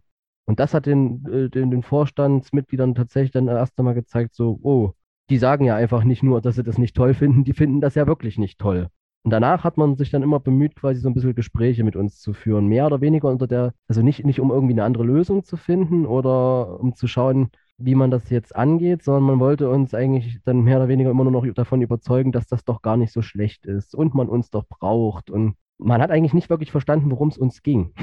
ist von Seiten des FC KZ Jena in dieser Phase mit euch gesprochen worden? Vom FCC eigentlich gar nicht, nee. Die Kommunikation ging einfach ein, einzig über unseren Vorstand und teilweise über unsere Spielerinnen, die halt auch interessiert hat, was uns so bewegt, die uns tatsächlich wiederum aber besser verstehen konnten als der Verein. In eurem Fanzine hast du, glaube ich, mal geschrieben, der FC Karl Jena ist uns als USV-Fans nicht einfach nur egal. Mhm. Äh, wir verspüren ihm gegenüber eine große Antipathie, dass sich unser FFUSV ausgerechnet diesem Verein anschließt, ist für uns quasi ein Stich ins Fern Finnherz. Ist das ein Satz, der so ein bisschen aus äh, der Enttäuschung heraus, aus dem Frust äh, geschrieben wurde? Weil so eine, bisher habe ich in deinen Ausführungen schon verstanden, dass das nicht deine Heimat ist, äh, der Männerfußball, aber so diese, diese Ablehnung gegenüber Zeiss, die ja in dem Satz irgendwie drinsteht, ist die, gab es da irgendwelche Vorfälle nochmal? Das ist ja so eine, so eine grundsätzliche Ablehnung, die recht schon sehr stark ist, finde ich zumindestens. Tatsächlich ist die auch relativ stark. Ähm, man hat den FCC eigentlich bei uns immer so ein bisschen als Rivalen gesehen. Wenn, wenn wir keine Rivalen, sag ich mal, im Frauenfußball hatten, aber dieser Stadtrivale äh, war es schon irgendwo. Ähm, wie ich ja schon mal gesagt habe, ähm, man hat uns teilweise einfach auch nicht ernst genommen. Man hat uns belächelt, so, ja, das sind die, die zum Frauenfußball gehen und so. Und auch wenn wir irgendwo anders hingekommen sind, es ging immer, man, man liest Jena irgendwo, Leute, die uns nicht kannten, und dann wurdest du nach Zeiss gefragt. Und ach, und wie haben die denn gespielt? Und, und, und wir mussten immer, jedes Mal mussten wir jedem erklären, wir interessieren uns gar nicht dafür.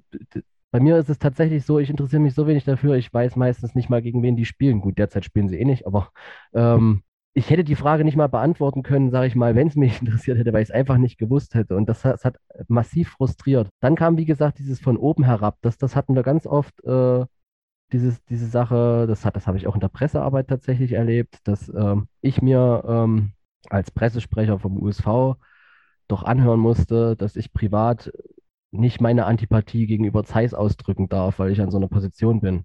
Ähm, fand ich persönlich immer ein bisschen schwierig, ähm, musste ich dann aber so hinnehmen. Aber im Prinzip, da hat sich schon irgendwo eine Ablehnung entwickelt über die letzten Jahre. Und das geht eben nicht nur mir so, sondern das geht im größten Teil von uns Fans so. Wir haben tatsächlich auch, sag ich mal, äh, Mitglieder, die anderen Männervereinen doch teilweise nahestehen oder aus anderen Städten kommen, die mit Zeiss dann generell nichts zu tun haben ähm, und mit dem Verein nichts anfangen können. Das ist auch so. Wir haben ein Einzugsgebiet, das reicht von Sonneberg bis Zwickau, sage ich mal. Ähm, und diese Able Ablehnung hat sich eigentlich mehr oder weniger aus diesem, ja, nicht ernst genommen werden entwickelt, würde ich am ehesten sagen. Das, das geht sogar in der Kommunikation ja los, weil das waren so kleine Nuancen, wenn man, wenn man, wenn man auf den Wortlaut achtet. Die Rede war immer vom FFUSV Jena. Wenn dann aber uns jemand auf Jena angesprochen hat, war immer Zeiss gemeint. Und sowas ärgert. Das, ich weiß gar nicht, wie ich es anders groß beschreiben soll, aber das ärgert. Ich denke, das ist schon bildlich äh, geworden, wenn man sich nicht ernst genommen fühlt. Mhm.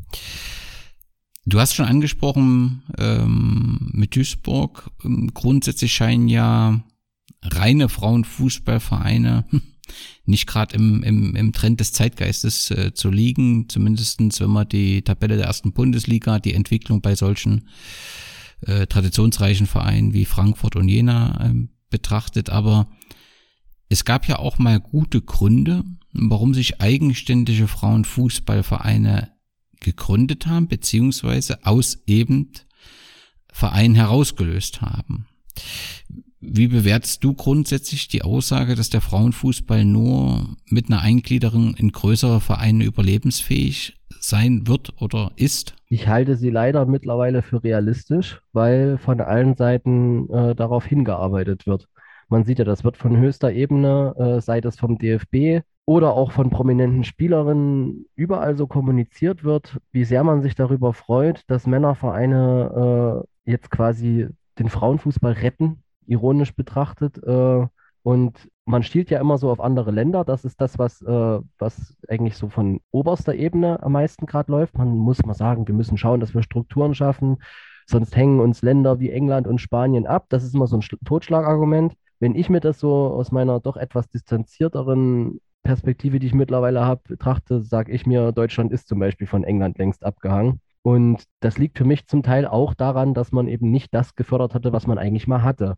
Denn die großen Zugpferde äh, waren im deutschen Frauenfußball immer Frankfurt und Potsdam und eben nicht Bayern und Wolfsburg. Du hast äh, in eurem Fanzine geschrieben, der Vorstand informierte uns über den konkreten Stand der Planungen und stellte klar, dass der Frauenfußball eine autonome Abteilung im FC Karl Zeiss sein werde mit eigener Verwaltung, eigenem Etat. Ein Groß der Sponsoren begrüße den Schritt des Übergangs ist gemeint und habe zugesichert, weiter an Bord zu bleiben. Auch die Friedrich-Schiller-Universität wird wohl weiter Trikotsponsor bleiben. Im Prinzip stellte man uns dar, dass wir ein Verein im Verein sein würden. So hast du es im Fanzine Block B, kommen wir auch gleich nochmal drauf, formuliert. Zwei Fragen dazu. Erstens, also wenn ich es richtig sehe, ist auf den Trikots die Friedrich-Schorner-Universität aktuell nicht zu sehen. Also hat die Aussage in Bezug auf die Sponsoren zugetroffen? Sind die geblieben? Ich kann jetzt nicht für ein Gros der Sponsoren sprechen. Das, dafür bin ich mittlerweile echt zu weit weg. Aber das mit der Uni muss ich sagen, ich will jetzt nicht gehässig klingen, aber ähm, wir als Fans standen am Ende da und sagen, tja, haben wir es uns doch gedacht, weil das war so eine typische Aussage, die uns da entgegengehalten wurde, die haben wir über die letzten Jahre öfter erlebt gehabt. Man geht einfach von irgendetwas aus, ohne tatsächlich zu wissen, dass es ist. Man ist einfach fest davon ausgegangen, dass die Uni weiter als Partner an, an Bord bleibt, wo wir als Fans uns schon gedacht haben, was soll die Uni bitte für ein Interesse daran haben, weiter Trikots zu bezahlen, auf denen jetzt nicht mehr der USV draufsteht, was ja eigentlich immer die ganze Zeit kostenlose Werbung für, den, für die Universität war. Ähm, ja, was ansonsten an äh, Sponsoren geblieben ist, kann ich tatsächlich nicht beurteilen. Ich denke, es ist wahrscheinlich immer noch, weil das ist ja aus diesen Sitzungen auch, äh, mit, die mit den Sponsoren da waren, äh, wo wir teilweise auch teilnehmen durften, hervorgegangen, dass das tatsächlich viele begrüßt haben. Ich denke, was es derzeit noch schwierig macht, ist dann tatsächlich leider auch wieder Corona. Deshalb weiß ich nicht, was da noch übrig geblieben ist. Aber ich weiß zum Beispiel, dass auch im Nachwuchsbereich einige Sponsoren genauso bitter enttäuscht waren wie wir, weil die eben so viel Geld in diese Rettungskampagne gesteckt haben und sich dann ja so ein bisschen verarscht gefühlt haben. Was ja nachvollziehbar ist. Also gerade durch diese zeitliche Nähe zu dieser Rettungskampagne ähm, mhm. wirft das ja schon ähm, Fragen auf. Aber ein zweites noch bei diesem Satz, den du formuliert hast und damit im Prinzip die Aussagen der Vereinsführung gegenüber euch äh, wiedergibst, ist es nicht eher gefährlich, ein Verein im Verein zu sein? Also oft passiert das ja mit zweiten Mannschaften oder auch dritten Mannschaften, die sich dann so ein bisschen abgehangen fühlen. Und das sorgt ja dann eher für Probleme. Also ist nicht ein idealer Verein eigentlich einer, der nicht aus vielen Vereinen besteht, sondern der eine große Gemeinschaft ist. Also dieses, also wenn die Frauenfußballabteilung dort wie so eine Kapsel separat ist, ist das ja eher ein Problem als was Gutes. So würde ich es empfinden. Bewertest du das anders? Nee, da bin ich absolut bei dir. Ähm, ich glaube, auch diese Aussage ist mehr oder weniger getroffen worden, um uns damit so ein bisschen beschwichtigen zu wollen, auf die Weise, ja, es ist ja alles gar nicht so schlimm und ihr behaltet ja euren Verein. Weil man merkt halt, also so ein bisschen verfolge ich es ja trotzdem noch, dass man schon eigentlich mehr probiert, ein Verein zu sein und dass die Strukturen von Zeiss, vor allem da, wo sie sinnvoll sind, auch zu übernehmen und zusammenzuarbeiten. Ich habe zum Beispiel jetzt auch in diesen Live-Übertragungen, die es bei Soccerwatch immer gesehen, dass äh, Tobias Werner jetzt auch regelmäßig mal bei den Spielen mit da war, der ja eben im Vorstand von Männern aktiv ist. Ähm, also ich glaube schon, dass man sich eher bemüht, ein Verein zu sein, als ein Verein im Verein. Ich denke, diese Aussage war eher wieder so an uns naive Fans gerichtet. Das ist so meine nachträgliche Betrachtung dazu, würde ich sagen, nachdem was letzten Monate passiert ist. Das klingt ja dann auch ähm, schlüssig. Ja, das, das letzte Spiel, beziehungsweise der Abschied für euch, auch hier, äh, jetzt haben wir schon mehrfach erwähnt, aber es ist, prägt einfach die aktuelle Situation, hat euch ja auch Corona hat die Situation ein bisschen so erschwert, wenn nicht sogar unmöglich gemacht. Wie lief letztendlich der Abschied vom Verein für euch? Tatsächlich haben wir die Möglichkeit bekommen, äh, das als Mitarbeiter im Stadion zu verfolgen, unser letztes Spiel, den Abstieg quasi zu besehen. Also nur in ganz kleiner Besetzung natürlich. Wir hatten, es war wieder unser harter Kern. Die vier, fünf Leute waren an dem Tag quasi als Mitarbeiter im äh, Stadion gelistet. Wir hatten ja eine große Aktion konnten wir nicht machen. Das wäre sonst wahrscheinlich der Fall gewesen, dass wir ein großes Banner gemacht hätten. Das haben wir ja auch relativ oft gemacht, sowas. Und wahrscheinlich auch nochmal ziemlich deutlich unsere Meinung gesagt hätten. Das ist dadurch natürlich alles ausgeblieben. Was wir jedoch gemacht hatten, wir hatten alle im Prinzip Trauerkleidung an an dem Tag. Das war so unser Statement. Und ja, was schon aufgefallen ist, ähm, dass selbst da sich von Vereinsseite eigentlich keiner mehr für uns interessiert hat. Die haben uns schon gesehen, dass wir da sind, aber am gleichen Tag war zum Beispiel auch Herr Duchatelet im Stadion und hat sich das Spiel angeguckt. Und der war halt viel wichtiger als wir. Deshalb hat man es eigentlich nicht mal wirklich für nötig gesehen, uns guten Tag zu sagen. Hm. Das heißt, ähm, also was ich immer bemerkenswert finde, es ist zwölf Monate nach Aufstieg und zwölf Monate nachdem man den Verein gerettet hat. Das ist ähm, eine Berg- und Talfahrt der Emotionen, ähm, die ist schon einzigartig und besonders. Vom, vom Hoch des Aufstieges und wir haben es geschafft, den Verein zu retten, mhm. faktisch zur Abwicklung des eigenen Vereins. Und wir hätten vor allem nie gedacht, dass das auch menschlich wieder so weit auseinandergeht.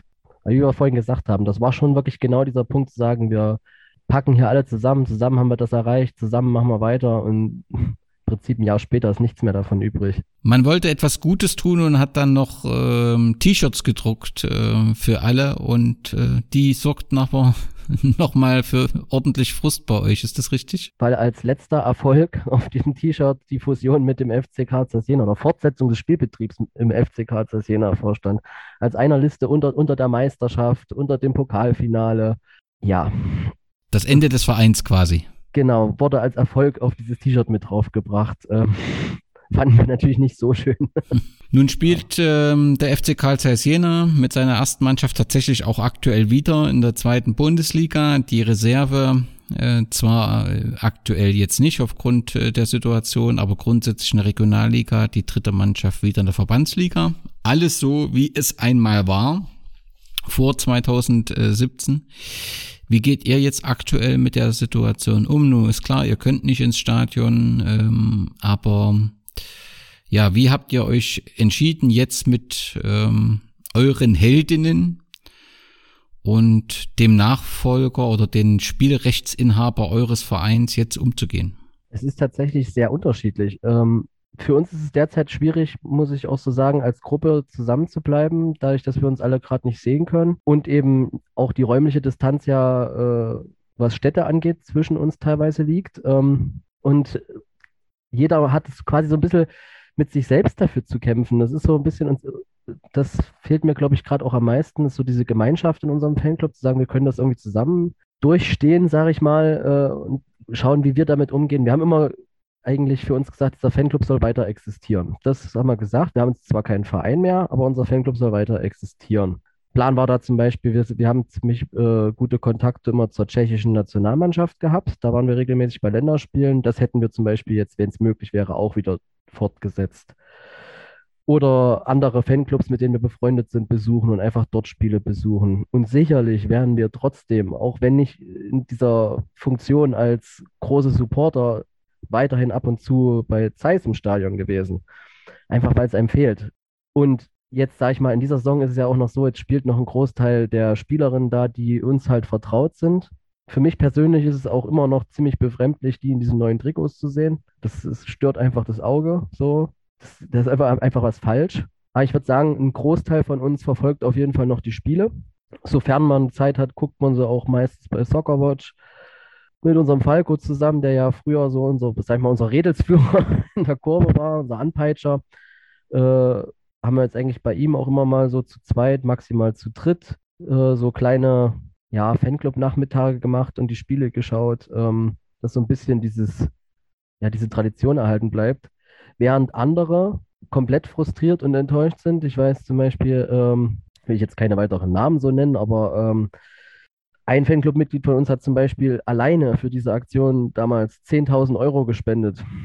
Der ist natürlich sichtlich äh, bedient immer noch und äh, ja, äußert sich darin, dass er in unserer Gruppe eigentlich nur noch Sarkasmus übrig hat ähm, und mit der ganzen Sache nichts mehr zu tun haben will, was ich absolut nachvollziehen kann. Während äh, mit Marco, unserem großen Fahrer und vor allem dann auch eigentlich Fanclub-Leiter in den letzten Jahren, sogar jemand so weit gegangen ist zu sagen, naja, der USV war eigentlich das Letzte, was ihn noch in Jena gehalten hat. Beruflich wollte er sich schon lange äh, verändern und der ist jetzt nach Zypern ausgewandert. Also das ist sehr unterschiedlich, wie sich unsere Gruppe entwickelt hat. Damit, ähm, also ist das eine Perspektive, du sprichst an, äh, tschechische Nationalmannschaft ähm, und das macht dann sicherlich auch mal wieder Spaß, aber eine langfristige Perspektive, das will ich jetzt einfach mal so in den Raum stellen, das wird sicherlich schwer. Kannst du dir vorstellen, dass, oder andersrum, was müsste denn passieren, ähm, dass man euch doch irgendwann wieder am Spielfeldrand äh,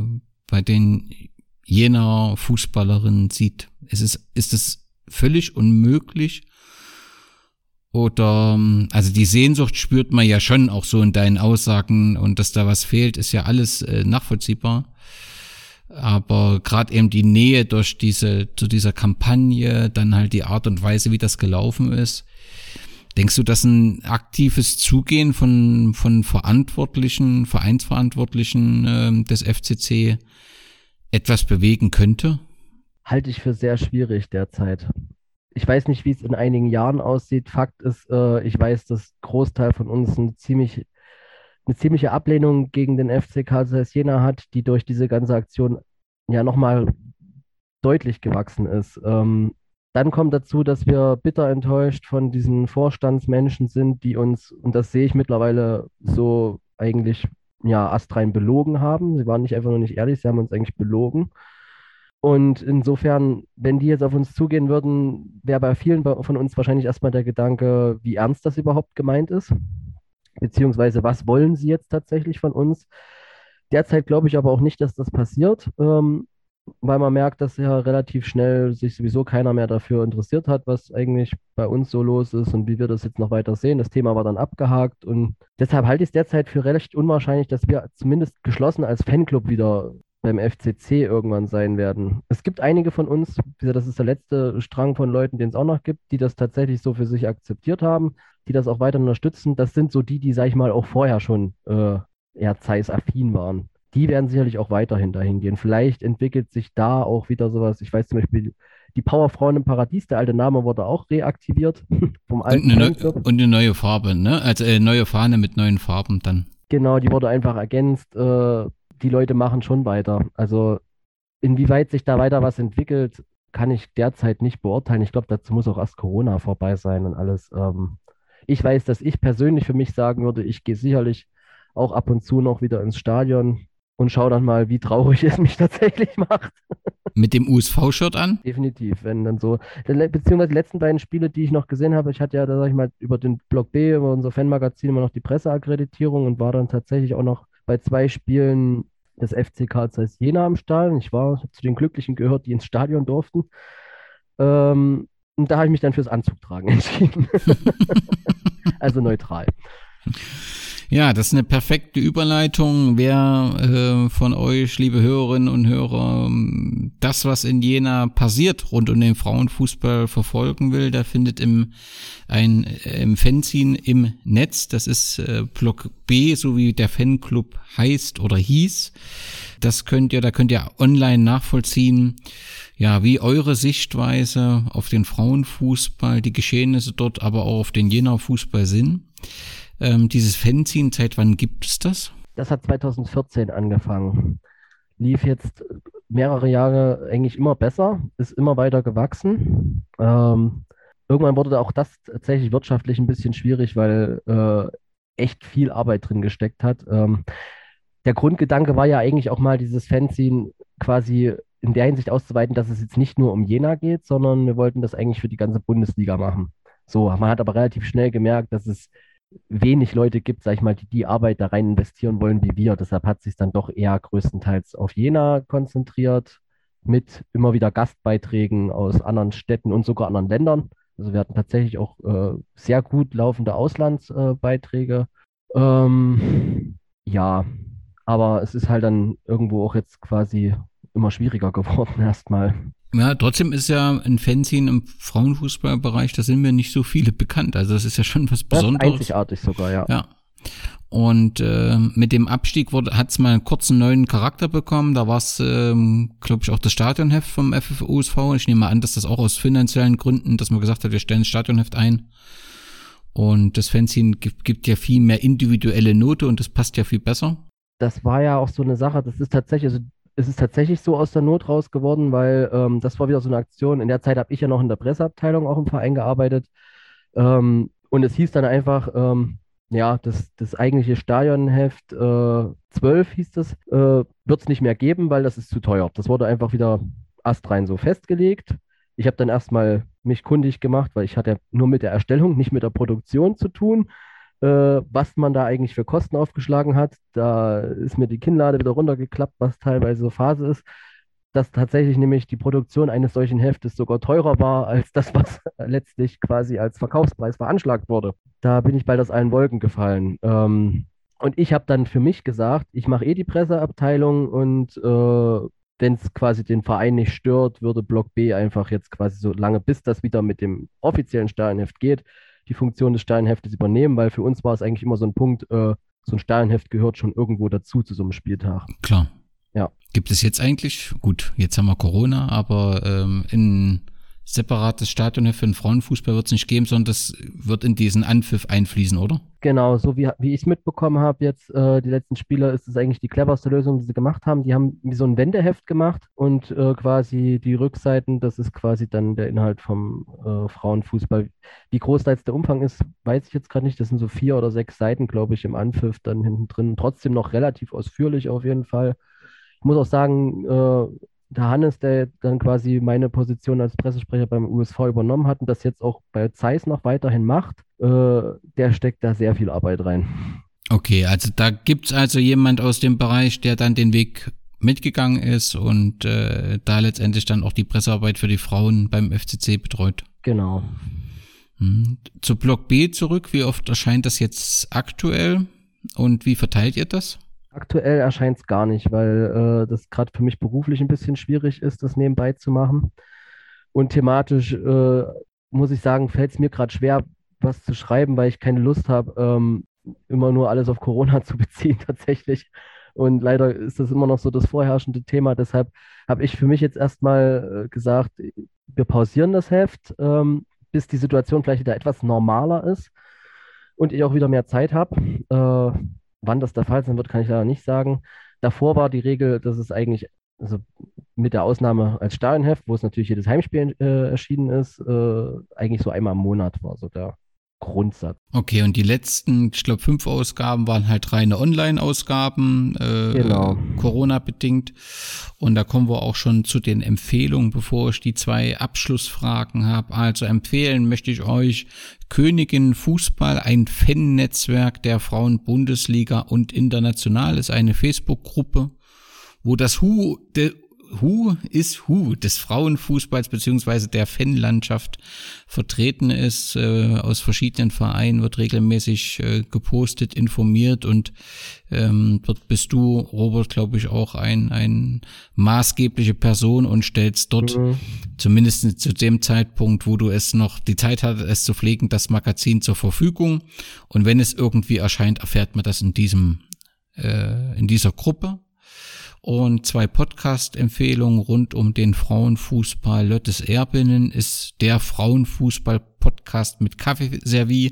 Letzteres immer mit einem Augenzwinkern, also der informiert über aktuelle Entwicklungen. Ähm, die beiden Moderatoren ähm, diskutieren auch das Für und Wider äh, der aktuellen Entwicklungen im Frauenfußball. Da ist natürlich auch immer wieder das äh, Thema äh, eigenständige Vereine oder nicht. Dort, äh, ich weiß nicht, alle zwei Wochen, ähm, je nachdem, wie beide das schaffen, gibt's dort aktuelle Ausgaben und Legende verloren. Der Podcast über vergessene Geschichten des deutschen Vereinsfußballs der Frauen. Ein wunderbarer Podcast, der etwas in der Historie kramt und äh, aufzeigt, wie sich der Fußball in fast vergessenen Vereinen entwickelt hat. Es gibt auch äh, eine wunderbare Ausgabe rund um die besten Ermittlungen der DDR. Das kann ich euch nur ans Herz legen. Zum Abschluss zwei Fragen an dich. Wir hatten's ähm, schon andiskutiert. Deine Prognose zur Weiterentwicklung des Frauenfußballs in Deutschland interessiert mich. Doch mal, sind wir grundsätzlich auf einem guten Weg in Deutschland? Oder hast du das Gefühl, dass das schon stimmt, dass wir den Anschluss äh, zu Europa verlieren und, und, und Folge auch die guten Fußballerinnen entwickeln. Also gefällt dir, dass wir verstärkt über den Frauenfußball diskutieren. Zumindest hat man das Gefühl, dass innerhalb des DFB es immer mal angesprochen wird. Ähm, und glaubst du, dass wir da neuen Schwung reinbekommen? Also hast du das Gefühl, wir entwickeln uns dort weiter und die Entwicklung geht in die richtige Richtung? Ich glaube, wir sind da gerade tatsächlich genau an so einem Scheidepunkt, wo sich das entscheiden wird. Ähm, die Möglichkeiten sind da und was mir tatsächlich derzeit sehr gut gefällt, äh, ist, dass der Frauenfußball derzeit äh, in den letzten Jahren ein ganz neues Selbstbewusstsein äh, entwickelt. Das ist das, was ich eigentlich mit als das Wichtigste sehe, dass der Frauenfußball auch für sich selbst dieses Bewusstsein entwickelt, zu sagen, hier, wir sind was und wir sind eben auch Fußball und wir sind, ich muss immer sagen, der bessere Fußball, ähm, weil nur so kann es gehen, dass quasi auch sich alles weiterentwickelt. Inwieweit das quasi ähm, erfolgreich sein wird, wird sich wahrscheinlich erst in den nächsten Jahren zeigen. Und da ist, wie gesagt, derzeit leider meine Sicht auch, dass das wohl nicht ohne die Männerfußballvereine gehen wird. Ja, und daran schließt sich an die Prognose regional, also zum Thüringer Fußball, da will ich dich gar nicht fragen. Ich finde, die Situation ist ja mit Desaster ganz gut umschrieben und da geht es mir nicht um den FCK Jena oder den USV, sondern in Gesamtthüringen reduziert sich die Zahl der äh, Mannschaften und der Fußballerinnen kontinuierlich. Eine wirkliche ähm, breite Diskussion über die Gründe und äh, die Suche nach Maßnahmen, wie man dem begegnen kann, nehme ich zumindestens äh, nicht wahr, denn dieser Trend deutet sich ja seit längerem an. Aber dich als, als Freund des Jena Frauenfußballs, glaubst du, es kann gelingen, sich wieder längerfristig in der ersten Liga zu etablieren und den Jena Frauenfußball, ja, tatsächlich, so wie es in den Zielen ja formuliert war, weiterzuentwickeln? Ich glaube, dazu müsste Jena auf jeden Fall das schaffen, was sie früher mal hatten, nämlich äh, wieder eine, eine, eigene Marke zu etablieren, zu sagen, wir sind Jena und da steht das und das dahinter, weil das fehlt derzeit, finde ich, nicht nur im Frauenfußball, sondern generell allen Thüringer Vereinen und in Jena ich speziell, man sagt zwar zum Beispiel im Nachwuchs, man hat diesen Jenaer Weg und so, wo ich sage, der ist aber exakt das gleiche wie der Freiburger Weg oder der Bremer Weg und was weiß ich was. Es fehlt so ein bisschen die Eigenständigkeit. Und ich glaube, da bin ich wieder an diesem Punkt. Ich, ich denke da derzeit sehr wirtschaftlich in vielerlei Hinsicht. Äh, Vermarktung ist da alles. Jena muss auch schauen, ein gewisses Selbstbewusstsein zu entwickeln, ähnlich wie ich es beim Frauenfußball gesagt habe. Und nur so kann es auch sein, dass man da quasi wieder irgendwo einen Aufschwung erreicht. Der FCC, finde ich, hat das Problem, das greift gerade vom Männerfußball dann auch so ein bisschen auf den Frauenfußball über, ein bisschen in der Vergangenheit zu leben. Zu sagen, hier, wir waren mal was in den 80ern und das muss, das muss euch reichen, sage ich mal. Wenn man das nicht schafft, denke ich, sieht das auch ganz finster aus. Dann hoffe ich ähm, für den Jena Fu Frauenfußball und ähm, wenn auch nicht am Spielfeldrand, aber dann vielleicht vor dem Fernseher auch für dich, dass diese Prognose nicht eintritt und äh, man sich dort besinnt auf die Stärken und äh, den Jena Frauenfußball und den Thüringer Frauenfußball weiterentwickelt. Äh, letztendlich kann jeder seinen Beitrag dazu leisten, indem er vor Ort zu seinem Verein, wenn er eben eine fußballbegeisterte Tochter hat, dann braucht er nur, um zum Verein um die Ecke zu gehen, sie anzumelden und ähm, so, dass wir diesen fantastischen Sport auch weiterhin pflegen. Robert, ich danke dir ganz herzlich, dass du uns einen Einblick ja in ein schwieriges Kapitel für einen Fußballfan gegeben hast, denn das äh, erlebt man oder das wünscht man keinen, dass der eigene Verein, der eigene Herzensverein abgewickelt wird. Ich denke, du hast äh, die Sichtweise ähm, gut dargelegt. Ich kann mir gut vorstellen aus verschiedenen auf eigenen Erfahrungen, dass man mit so einer Position schnell in die Meckerecke gestellt wird. Aber ähm, letztendlich äh, muss jetzt dieses gewählte Modell zeigen, ob es tatsächlich besser ist, äh, funktionsfähiger und äh, den Frauenfußball weiterentwickeln kann. Du hast zumindestens äh, die Skepsis, die du da mit hast, ähm, begründet und äh, das denke ich, diese Position ist auch nachvollziehbar, wird ja auch von mehreren geteilt und jetzt wird man die Entwicklung weiter beobachten muss. Dir herzlichen Dank und äh, alles Gute für dich. Danke, ich danke auch für das schöne Gespräch und wünsche weiterhin alles Gute mit dem Podcast und allgemein viel Gesundheit vor allem derzeit. Vielen Dank.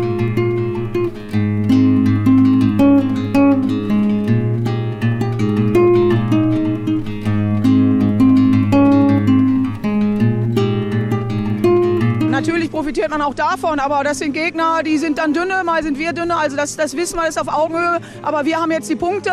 Ich denke, der Knackpunkt war auch der Elfmeter. Wenn wir das 2-0 machen, dann fahren wir das Spiel heute sicherlich viel ruhiger nach Hause.